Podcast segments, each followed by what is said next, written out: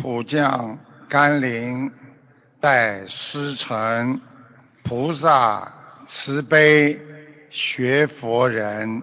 若问菩萨何处在？众生学佛显慈爱。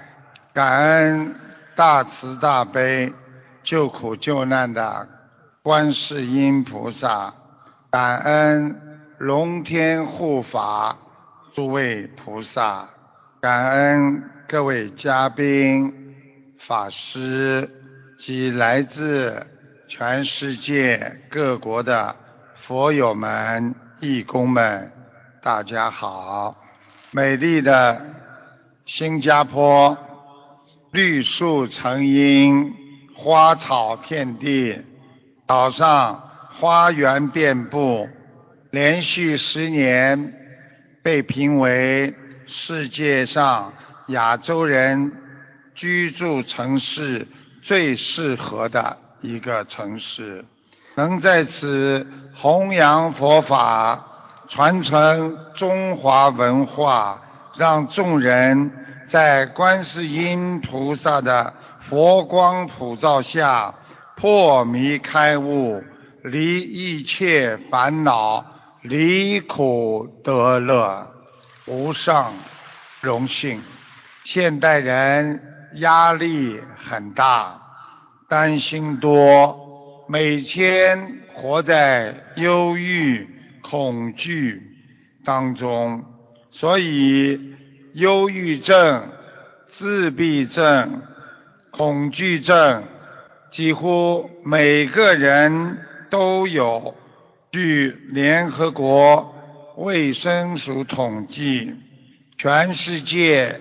有三亿四千万人患有忧郁症，忧郁症引起的自杀每年是一百万人。预计在今后几年，世界前三大的疾病就是心血管的疾病。还有第二就是忧郁症和第三的艾滋病。我们人类生活处于很恶劣的环境当中，每天的争斗、嫉妒、嗔恨、怀疑和贪心，地震、水灾、海啸。及相互的仇杀，人人活在恐惧当中。德国航空、马航、台湾复兴航空、阿尔及利亚的航空等失事的事件。新加坡在二零一三年登革热浴潮。受伤的人数是两万两千三百人，死亡八人。在澳洲的悉尼，有一个父亲一直想不开。有一天，他带着四岁和九个月大的孩子，开着吉普车，直接冲下了。海滩，人不能活在痛苦当中，要解脱就要学佛，想消灾解难，人就要念经；想脱离烦恼，就要放生许愿。记住，能够让别人幸福的人，你一定。是自己最幸福的人。菩萨说：“知足常乐。”我们每天如果没有车祸，家中没有争吵和不幸，自己没有生癌症，父母没有病痛，就是平安。平安就是福。记住了。满足的人是世界上最有福气的人，知足常乐，让你成为世界上一生平安的人呐、因为我们现在的人用有限的身体和无限的精神，它是相提并论存在的。因为我们身体的寿命是有限的，而我们的精神那是无限的。人本身就是一个矛盾体，人的痛苦和困惑，就是想用有限的身体去完成无限的精神欲望，这就是人为什么痛苦的苦因。因为当人得不到的时候，你才会觉得苦啊。欲望不能满足，才会失望。长期活在失望当中的人，他才会绝望啊。人间非常的烦恼，什么都会发生。永远不要让自己的恨心存在你的意识当中。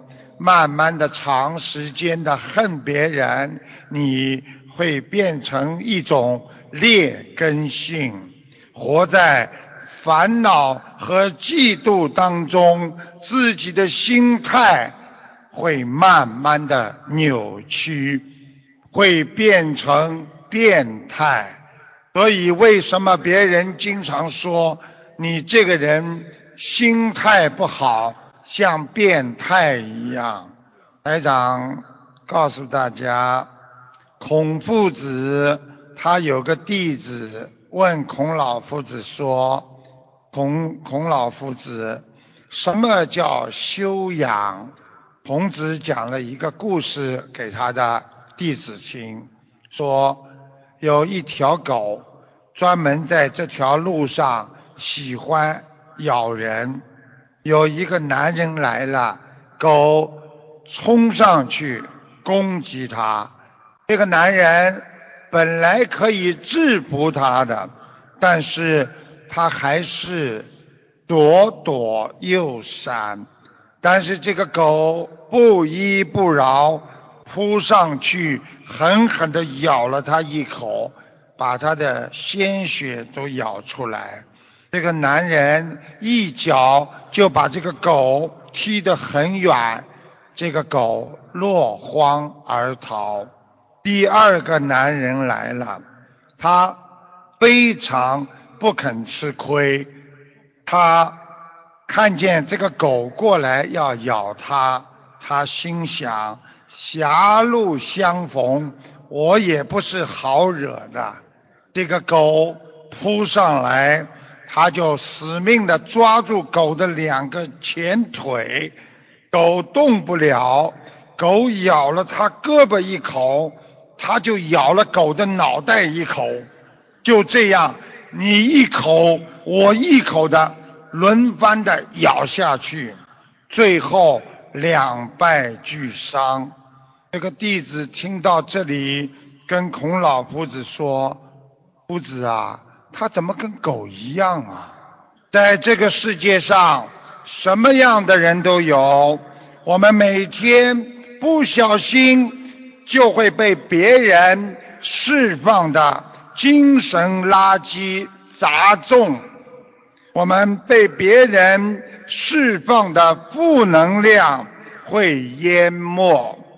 我们总不能跟第二个人一样，你咬我一口。我咬你一口，这就是修养的分寸呐。一个人要学会少争斗，才能养成心中一段春呐，浩然正气。我们每一个修心的人，要学会养心，修成的心。养成善，这就叫修养啊！人的一生要让自己懂得少一点后悔。在比利时有一本杂志，把全国六十岁以上的老人作为对象，提的问题是：到了晚年，你一生中最后悔的是什么？然后列出了十几项问题，请老人们选择。结果。老人选择最后悔的是年轻的时候不够努力，排名第二是后悔对自己子女的教育方法不对，第三是没有好好珍惜自己的伴侣和爱自己的人，排名第四那是后悔自己。锻炼身体不够，健康出问题，排在最后的才是后悔自己没有赚到更多的钱。在物欲横流的世界，唯钱是命，但人们在晚年通常会想到的是年轻。够努力，后悔对子女的教育没有珍惜自己的伴侣，身体没有锻炼，晚年健康出了问，最后才是赚钱。说明人到晚年才知道健康的重要，人的一生。不能活在后悔当中，你不能改变别人，没有关系。我们能够改变自己呀。我们不能控制这个世界上任何事态的发展，但是我们能够控制自己呀。所以，懂得一句话，台长跟你们讲。如果你的一生选择了不后悔的开始，你就是选择了慧命的开悟啊！站在现代科学顶峰的爱因斯坦，大科学家，他曾经接受过记者的采访，他谈，记者问他。请问爱因斯坦，你对神的存在有什么看法？爱因斯坦刚刚送走一位朋友，咖啡啊、饼干啊、糖啊还在桌。这个时候呢，他看着桌子上的糖果、饼干、咖啡，对记者说：“记者先生，请问你知道吗？这个糖果和咖啡还有饼干放在这里。”是谁放的吗？这个记者说：“当然是阁下您了。”爱因斯坦说：“小到咖啡，还要一种力量来安排。请你想一想，这么大的宇宙，这么大的星球空间，有多少个星球按照某一个轨道在运行无间？”此种安排运行的力量，难道不是神的力量吗？爱因斯坦又说：“也许你阁下会说，我没有看见过神，我也没有听到过神，你让我怎么能够相信神的存在呢？”爱因斯坦跟他说：“你具备了五种人的感觉。”那就是视觉、听觉、嗅觉、味觉，还有触觉。但这种五官对你自己对事物的理解，那是非常有限度的。例如，仅仅耳朵的声音，在二十赫兹。到两万赫兹当中，你的波长人才能听得见。视觉也是一样，一个人的眼睛看得到的东西，只是一个发光的、能够有闪亮的物体。可见，光仅仅在大电磁波的大家族当中，它是一个小小的波段而已。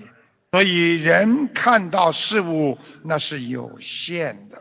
所以，现在宇宙学用动力学来做这方面的解释，研究到星系的总质量远远的超过了星系的总能量。所以，现代科学研究出这个世界。能够看见的视为明物质，而看不见的视为暗物质。想一想，细菌看得见吗？想一想，空气看得见吗？想一想，我们很多的思维，你用眼睛能看见，但是它是存在于我们心中的。所以，释迦牟尼佛。他在观察宇宙，就像一个视力很正常的人观察大象一样，而科学的方法只只是只是一群盲人在摸象，他们的研究成果绝对不是能够想象和描绘出大象的。全部和它的真实性，佛陀教育我们：但求本，要不愁末。也就是说，佛陀方便说法四十九年，长说短说，巧说妙说，并非他想告诉我们大象的鼻子有多长。它的尾巴有多长？这类技术的问题，而是佛陀想让我们盲人一群的人睁开你的眼睛来看看这个世界而已呀。佛陀在两千五百年前的时候，他就看到了地球。他说，地球是一个最圆形的。安摩罗果就像一个圆的果一样，这是两千年之后才被科学家证实的。地球是一个圆的。佛陀说，一碗水当中有八万四千个生命，这种微生物。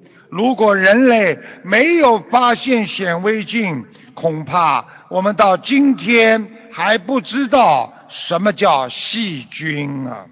所有的科学定律只是在特定的时空当中才能成立，所以我们学佛人一定要明智，我们一定要懂得这个世界有特定的安排，但是我们人可以用我们的心来安排我们的一生，好好学佛。天天学佛，你一定能够在人间成佛，一定会回到天上我们佛的怀抱。从前有两个兄弟，他们是天官的孩子，一个叫勤劳，一个叫懒惰。他们都是老天官的孩子。享受在天上同等的待遇。有一天，他们的父亲老天官说：“孩子们呐，你们长大了，应该到人间呐去锻炼。”勤劳听了很高兴，说：“天哪，太好了！我正想到人间去活动活动，多锻炼锻炼身体。”懒惰听了。皱起眉头说：“天哪，为什么让我到人间去吃苦？我讨厌活动。”老天官耳朵有点背，两个孩子说话他听不清楚，他就觉得他们很愿意，接着就把他们两个孩子送到了人间。地府的官就让勤劳进入了一位穷人的身上，让懒惰钻进了富人的身上。一天下来，勤劳哭了，因为他在穷人身上快闷死了。这个穷人非常的懒惰，一步都不愿意走。勤劳在天上，从小到大哪里有试过这种的懒惰生活？住进富人家的懒惰也哭了，因为他哭的比勤劳还要伤心。他说：“我在天上。”非常的懒惰，不爱动，但是我投的这个富人家里，每天没有闲暇的时候，我快累得不能喘息了，谁来救救我呀？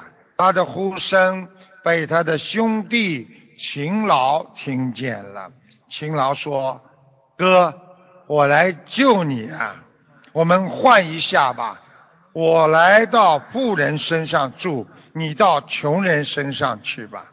懒惰求之不得，他二话没说，赶紧跑到了穷人的身上。勤劳钻进了富人的身上，这样一来，勤劳变得越来越勤劳，懒惰变得越来越懒惰。他在天上的老天官也不知道两个孩子已经交换了，只是奇怪，为什么这个世界上富人越变越富，而穷人越变越穷啊？种什么因得什么果，所以学佛也是这样。我们今天的努力。为了未来的家庭的人天福报，加上我们最后回天之路，所以看看别人每天四五点钟起来念经，这种勤劳，他们换来的家庭的平安、家庭的富有啊！所以我们要努力精进的学佛。懂得因果是定律，学佛是因，成佛那才是果呀。我们年轻的时候，我们在长身体，我们很天真啊，很快乐。在五欲六尘的红尘当中，我们开始变了。我们变了，非常的自私，就知道自己，不知道别人。我们开始不长身体，长心眼儿啊！我们活得累，因为我们心中充满着怀疑，充满着记恨，总是把别人往坏处想，自己会活得越来越孤独啊！经常的孤独，久而久之就会成为自闭症、恐惧症、忧郁症。所以要学会解脱，就是把自己变得简单一点，那就叫开悟。开悟就把自己变得更加随缘一点，那就叫学佛，把自己。变得无有恶缘，都是善缘，你才能成为一个人间的善缘菩萨呀！台长，这个每每天二十六都在广播里回答大家的问题。台长看到一个亡人已经在阿修罗道，听众说这个亡人临终的时候想有话说。但没能如愿，他想知道亡人说什么，他们经常跟台长问台长这些问题，台长就看到了这个亡人呢死的时候有一个孩子不在他的身边，他心里呢放不下这个孩子，想多留一些遗产给这个孩子。但是他的存款不多，心里过意不去。听众连呼太对了，因为赶到医院的时候，亡人已经去世，亡人正是放不下这个孩子，而且亡人的经济条件是不好。下面请大家听一听这段录音，谢谢大家。感恩观世音菩萨，我想问个亡人啊，叫宋小荣，男的，二零一五年过世的，呃，现在哪里？阿修罗。啊，阿修罗是吧？嗯嗯嗯。哦，他临走的时候，他有话想说，结果没能如愿，我不知道他想说什么的。他走的时候，是不是你们有一个孩子没在身边呢？对对对对，他已经已经心脏停止跳动了。对了。到的。他就是放不下这个孩子。现在他告诉我的哦，好好好好好，对对对对对，他自己存款不多，就是那种遗产不多，所以他自己也觉得好像很过意不去一样的。然后呢，他放不下那个孩子，想多给那个孩子一点。当时，哎呦，你讲的很对，真的很对。啊。哎呦，台长讲的很对，真的。我什么都看得到的。现在知道了吧？人死了就是没死啊，他因为。只是你们看不到了，只是你们不知道他在想什么。哎呀，你讲的你讲的真的一点不错，他就是放不下这个孩子。啊。然后他呢，经济也很困难。对啦。经济也很困难，我知道。对对对，哎呀，讲的讲的太对，谢谢谢谢。谢谢。在这个世界上，无论你有多聪明，多么富有，多么有权势。人在生气、在愤怒的那一瞬间，智商是零啊！所以台长告诉你们一个窍门：当你在怒不可遏的时候，我一定想发脾气、想发泄的时候，最好的方法要等一分钟，因为人的智商。在愤怒的时候，全部跑光，经过一分钟才会恢复正常。所以，当你在家里跟太太、跟先生要骂、要吵的时候，你赶快拿手表看，不讲话，一分钟之后放下来，我才不跟你吵呢。我是学佛人，我恢复了理智。记住，千万不要在愤怒的时候做任何的决定，因为你会后悔一辈子的。所以，人的修心关键在于控制好自己的情绪，用嘴巴去伤人、害人。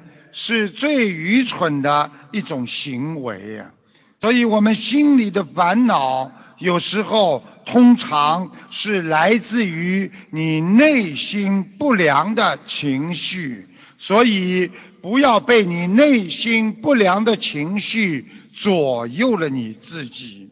记住了，一个能够控制住不良情绪的人，这个人就是一个。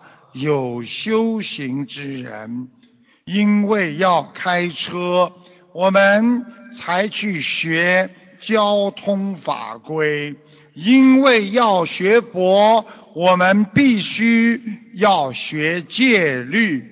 水深则流缓，雨迟则人贵。当一个人懂得我讲话。想好了再去讲，想好了再去回答别人的时候，你就是贵人。记住了，我们花了两年时间学会了说话，但是我们却要花几十年的时间去学会沉默。沉默是金啊，说是一种能力。不说，那是一种智慧啊！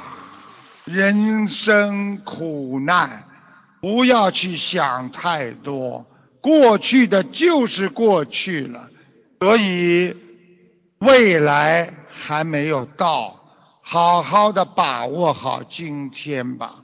我们人生像一张纸啊，一张纸就是一辈子。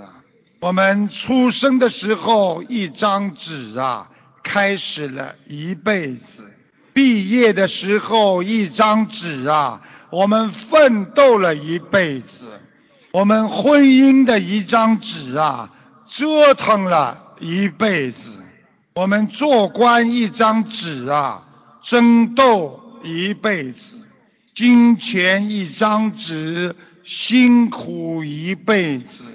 荣誉一张纸，虚名一辈子；退休一张纸，失望一辈子；看病一张纸，痛苦一辈子；悼念悼词的一张纸，了结了一辈子；看破这些纸，明白一辈子。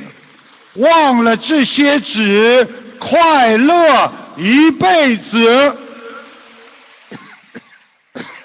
所以，生命就是在追求丢失当中的东西。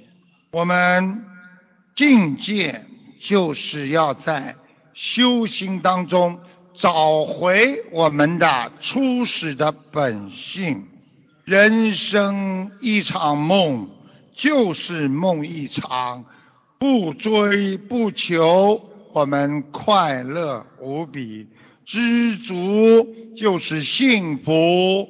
学佛就是圆满呐。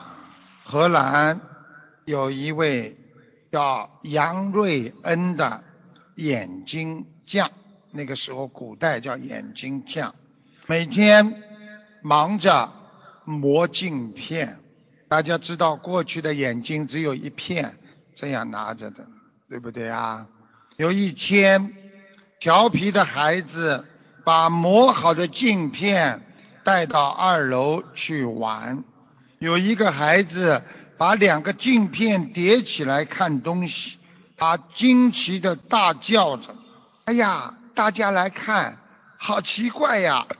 那么远的钟楼，怎么跑到眼睛前面来了？”孩子们轮流的看着，惊动了杨瑞恩。听到孩子们的叫喊，他跑上楼，拿过重叠的镜片一看，啊，顿时惊呆了。明明在远处的钟楼，怎么一下子会跑到眼睛前面来？孩子们的意外发现引起了杨瑞恩的研究兴趣。经过不断的钻研改进，他发明了世界上第一个望远镜。学佛也是这样，我们要善于。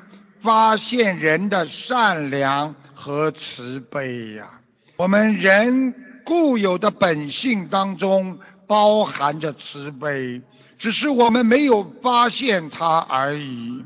用善良的本性修成高境界的佛性，这样，当我们得知佛法之后，我们就会不停的。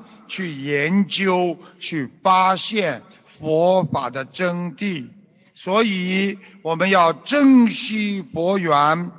记住台长一句话：创造机会是个勇者，等待机会的人永远是个愚者啊！发现自己身上的毛病越早越好。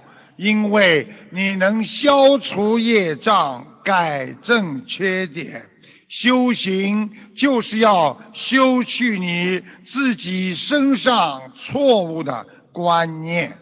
人之所以痛苦，就是在追求错误的东西。如果你不追求，不给自己烦恼，没有一个人会逼着你来烦恼的。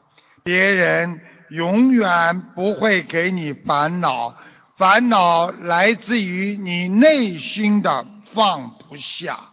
中国传统文化讲“富为不争，故天下莫能与之争”啊，就是说，如果你不去跟别人争，跟别人去斗。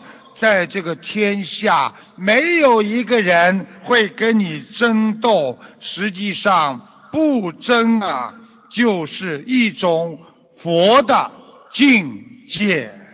最近看到一则新闻，在一个饭店里边，卫生间，大家两个人碰上了，为了争一个卫生间的位置。结果，一个年轻人一拳就把一个老人家打死了。现在的人火气大，没修养，视生命为儿戏呀。所以佛法讲，无争的世界是我们真实心灵的世界，无欲无求才能无事啊。仇恨。永远不可能化解仇恨，只有慈悲才能化解恶缘。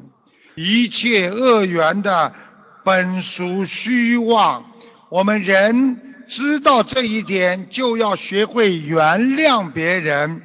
你要记住。能够原谅别人，就是原谅了自己。你伤害了别人，你第一个伤害的就是你自己。创造我们各种的情绪，负面情绪，并不一定是外面的环境啊，而是我们的心。好好管控好你们的心啊！现在在大学里有这么多的学科。我们从来也没有听过什么心理管学啊，心理管管的那种管理的学，因为这种事情，把他这个世界上不管发生什么事情，都认为它是一种常态，很正常的。只要在人间，就会有这种事情，那你就想得通了，想得通，心里就会明白。这样你的心才不会变态。希望每一个学佛人都要想得通。经常有人问台长：“台长，什么叫开悟啊？”告诉你们，想得通、放得下的人就叫开悟。佛法讲知足之法。就是富乐安营之处，讲的知足也是一个法门呐。一个人学佛也好，不学佛也好，能够知足的人，他就是能够富有和安乐。知足之人，虽卧地上，犹为安乐。不知足者，虽在天堂，亦不称意。就是告诉大家，知足的人，我睡在地板上，我也是很满足；不知足的人，你就是让他到了天堂，他也不会心满意足。不知足者，虽富而贫；知足之人，虽贫而富。想一想，阿拉伯的王子三十岁。三十三岁离开了这个世界，他是世界上最富有的人之一，他拥有了全世界所有的黄金和美女，他什么都有，还有皇位，但是他就是没有命。而我们今天不能像他一样富有，但是我们今天还活着，那就是我们最富有的人。传说。在八仙当中，有一个仙人叫吕洞宾。吕洞宾非常的有意思，他很喜欢到人间来走一走。有一天，他下凡，发心呢要救度有缘众生。他看见一个少年泪流满面，于是他上前就问道：“小朋友，你为什么要哭啊？”少年叹了一口气说：“唉。”我母亲卧病在床，家里没钱请大夫。我想出去做工，可是母亲没人照顾。吕洞宾一听，心里窃喜，心想：难得世间还有这么孝顺的孩子。为了资助这个少年。吕洞宾使用法术，把他的一个手指变成了金色，然后指着一块很大的石头变，这块石头瞬间变成了黄金，并交给了这个青年人。没想到青年人摇摇手，表示不要这块黄金。吕洞宾心里更加欢喜，说：“这少年竟是一个不贪恋黄金的君子啊！”吕洞宾问孩子：“你为什么不要黄金啊？这足够让你和你的母亲两个人过几年都不愁穿衣素食啊！”少年。一脸贪相的说：“你给我的黄金总有用完的一天，我要你的金手指，以后只要我需要钱，我就拿这个手指一指，遍地都是黄金啊！”吕洞宾听了，唉，叹息一声，飘然而去啊！人的欲望。那是无止境的，人就是这样，越是拥有的多，越想诉求的更多，拥有的越多，就越堕落。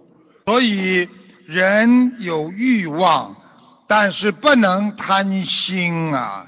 学会知足，才能得到人间真正的幸福快乐呀。台长经常想，人有时候活在这个世界上，看不到光明。一旦看到了光明，又不能走对自己的路，就像一个苍蝇趴在那个玻璃上一样。苍蝇趴在玻璃上，能够看到光明，但是找不到出路，飞出去呀。我们人也是这样，有时候知道我们的未来会非常好，但是我们就找不到一条让自己离苦得乐的道路啊！所以，我们一定要学佛，要开智慧，学会放下，知足常乐，不要像一个无头苍蝇一样在人间多撞西碰。让自己坠毁在五欲六尘之中，找准自己学佛的路，好好的走下去，那就是你的光明之道啊！碰到事情，不要因为心中的浮躁而搞砸很多事情。想一想，我们的心。是不是被某一件事情捆住了、绑住了？为小事情生气的人，他一定是没有智慧的。因为别人的一句话，因为别人的一个表情而伤害自己几天、一个礼拜的人，他实际上就是被外境所染。放不过自己的人，就是被别人牵住感情的人。所以要放下，要用智慧的慈悲处理问题。我们人不会想不通，我们心能够自在，因为我们放下了。不管在任何情况，心要平静，海纳百川，能放下别人对你的任何的意见，你就是慈悲。心里能够放下自己，那你就叫智慧。台长在广播里帮图同修看图腾啊，我说这个同修过去学过啊，这个西方的西方的宗教，因为台长看到了耶稣，听众呢确认同修是信耶稣的啊。听众反馈，南京菩萨非常厉害。早在十几年前，二零零年前的时候，听众还是信耶稣的时候，他就经常梦见南京菩萨带着过世的父亲过来，让听众不要害怕。听众说，当时他不认识南京菩萨，直到看见东方台的南京菩萨，他才认识。下面请大家听一下这段录音，谢谢大家。师傅你好，你好，麻烦师傅看一个那个五一年的兔女的。他过去学学过西方教吧？对，对的，是的，师傅。我看到有耶稣啊。对对对对对对，就是信耶稣的。啊，他信耶稣的。师傅很厉害，师傅好厉害。你要叫他跟南京菩萨讲。南南京菩萨真的很厉害的。嗯，很厉害，绝对厉害。我们以前，我们家以前十几年前也是信耶稣，也是信耶稣的。是吧？但是十几年前那个南京菩萨其实就来帮助我了。你看了吧？真的，他把我爸爸带到我的前面跟我说，然后什么什么，你不要怕，你要什么，我们会帮助你。看见吗？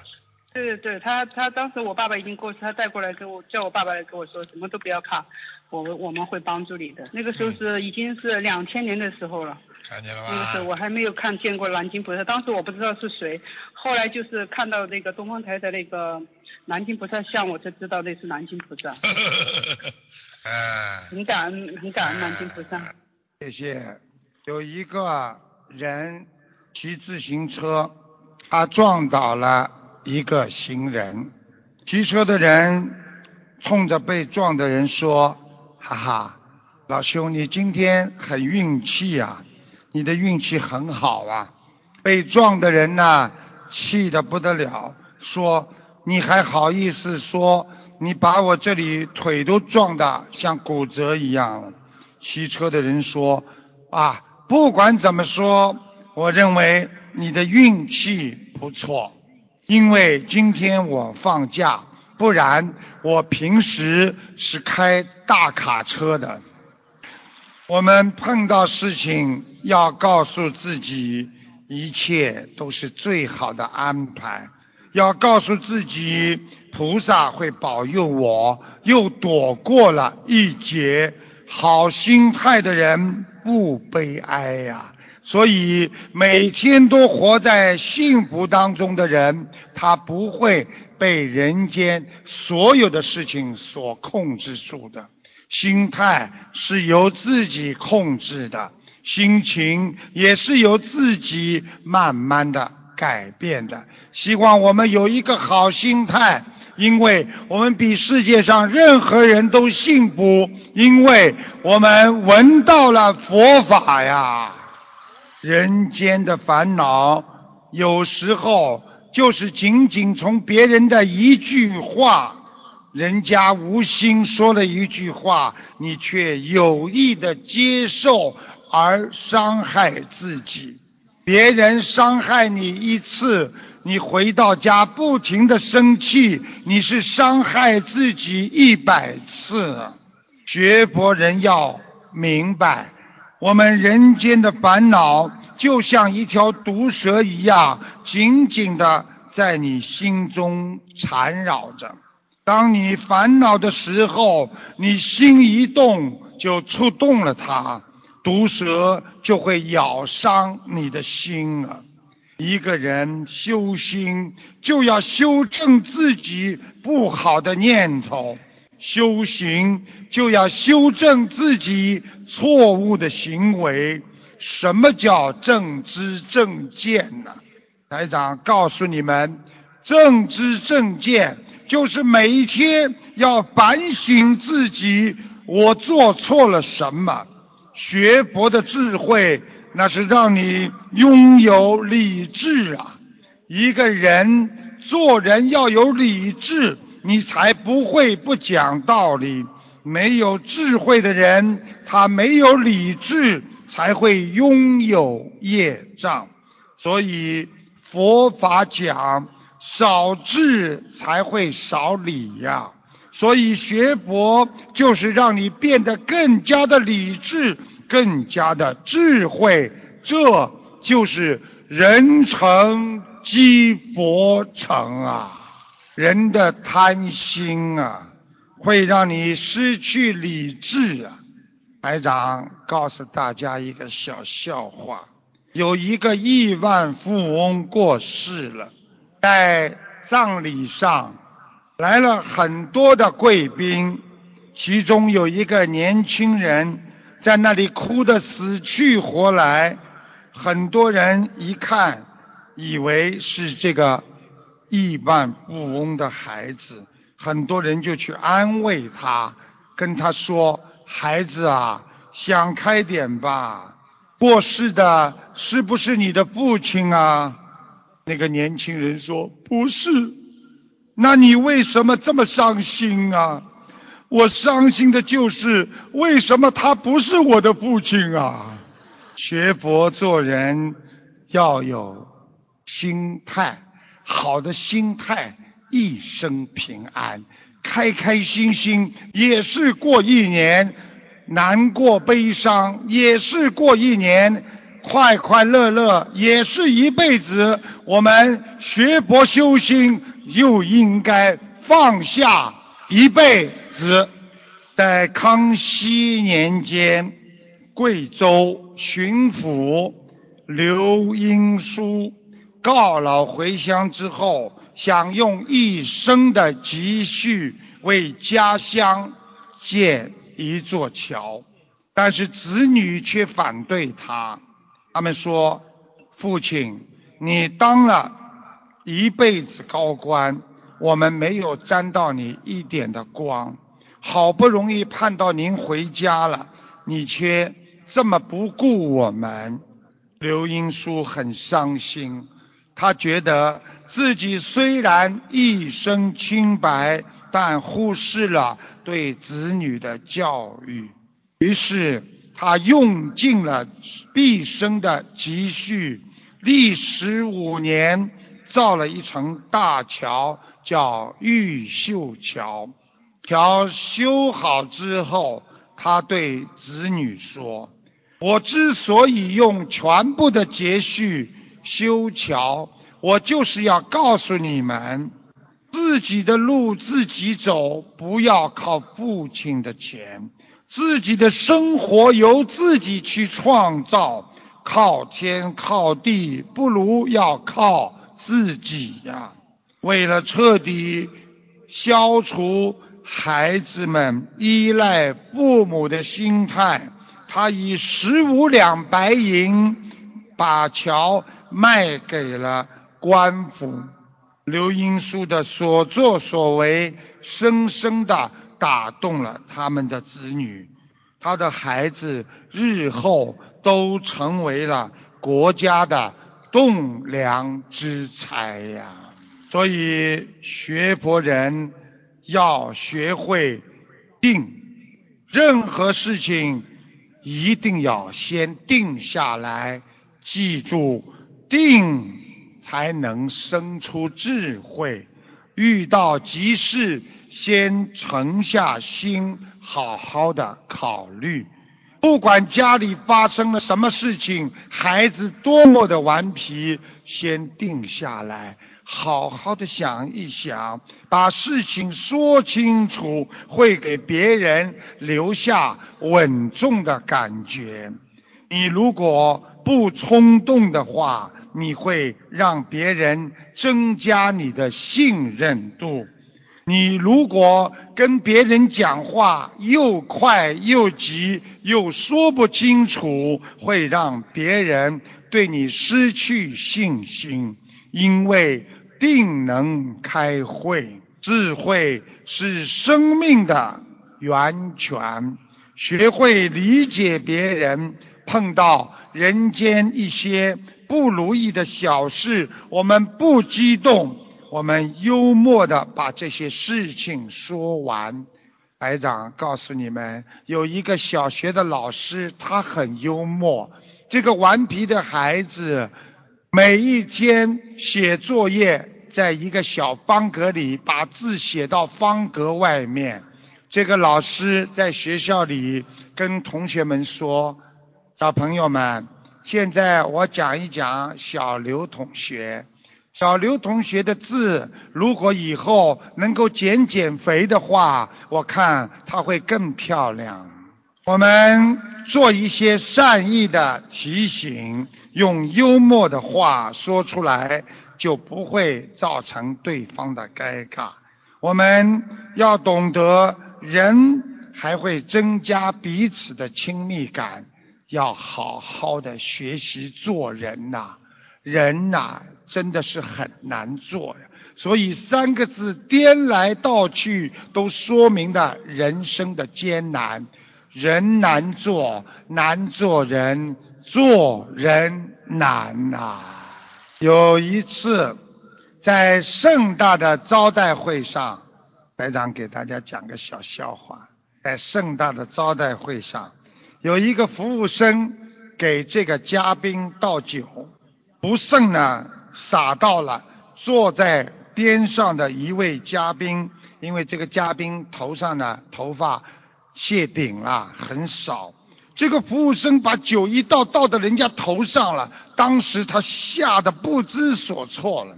然后呢，在场的人也目瞪口呆，不知道接下来会不会有一场骂战开始。没想到。这位嘉宾笑嘻嘻地说：“兄弟啊，你以为用这种方法就能治疗我的秃顶吗？”全场哄笑，尴尬局面被打破了。借助自嘲，这位嘉宾展示了大度的胸怀和维护了自己高尚的情操。在家里，如果太太和先生争吵，如果哪一方先退让，哪一方就是大度加上情操。所以，学会退让就是你的高尚。准备了很多，不能跟大家一一道来。在最后，教大家在人生当中要交四种朋友。一种朋友是很慈悲你的朋友，经常很慈悲你，在你穷困潦倒的时候鼓励你、帮助你。第二种朋友一身正气、有正能量，他在你难过、伤心的时候，他陪伴你，他开解你，让你想通、想明白。为你领路的朋友，那是第三种，他愿意无私的把过去的经验告诉你，走过泥泞和坎坷，同甘共苦。第四种，好朋友是会批评你的朋友，时刻他提醒你、监督你，不希望你的人生走偏走歪，走得艰难曲折。有这样的朋友，你的人生将充满着希望。这些朋友不在很远的地方，就是我们的佛友啊。漫漫人生路，交到何种朋友，他就能改变你的生活态度和你的前途和命运啊。在你有困难的时候，我们佛友就会伸出慈悲的手来帮助你呀。想一想，我们老了，靠得住孩子吗？靠得住自己父母亲吗？我们靠的是谁？靠的是全世界的佛友啊！因为他们都是我们的亲人。等到我们有难的时候，他们八方支援。这就叫无私的奉献，佛法能够转变你的人生，人生难得今已得，佛法难闻今已闻呐、好好的珍惜人生，你才会在人间重获新生啊！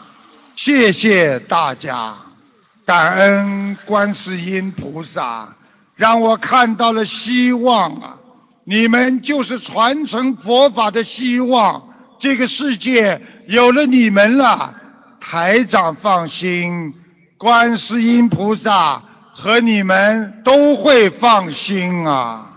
好好提升自己的境界，让佛法在这个世界上弘扬，让莲花在这个世界上到处开放啊！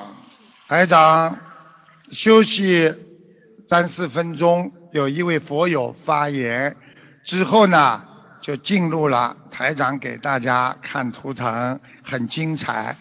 好，几分钟之后再见，谢谢大家。让我们再次以最热烈的掌声，感恩卢军红台长为我们带来的精彩开示。